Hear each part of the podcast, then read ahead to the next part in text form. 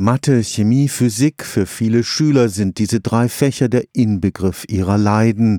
Der Unterricht langweilt, die Klassenarbeiten sind die reine Tortur. Entsprechend sinken die Leistungen in diesen sogenannten MINT-Fächern. Dass man den Unterricht in Mathematik und den naturwissenschaftlichen Fächern auch richtig spannend gestalten könnte, glauben die Initiatoren von MINT 2 Karlsruhe. Man müsste nur die Lehrer entsprechend ausbilden. Das Stuttgarter Wissenschaftsministerium hat zwei Millionen Euro für das Projekt MINT 2 zur Verfügung gestellt.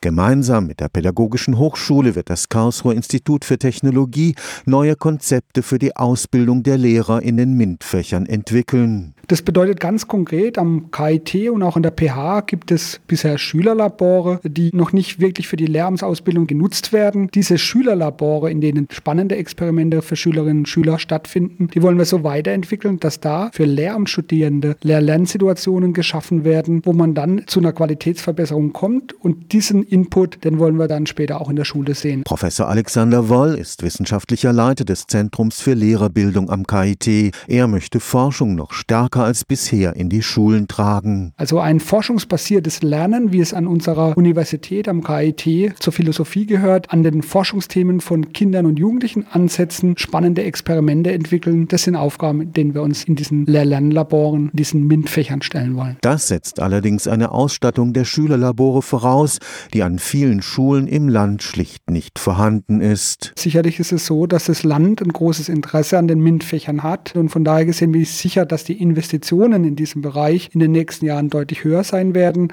dass also viele Schulen eine gute Ausstattung haben. Die Hardware müssen die Schulen und die Bildungsträger schaffen. Die Software, nämlich gute Lehrer, das ist Aufgabe der Universitäten und da wollen wir in Karlsruhe unseren Beitrag dazu leisten. Für Professor Woll liegt es im Eigeninteresse einer ingenieurwissenschaftlichen Hochschule wie dem KIT, die Lehrerausbildung in den MINT-Fächern zu verbessern weil wir merken, dass das Niveau hier der Anfänger, die anfangen zu studieren, doch in den letzten Jahren eher schwächer geworden ist. Und wenn eine Hochschule nicht irgendwann ein, zwei, drei Vorkurse einrichten will, ist es wichtig, dass die Universität auch einen Beitrag leistet zur Qualität der Lehrerbildung. Stefan Fuchs, Karlsruher Institut für Technologie.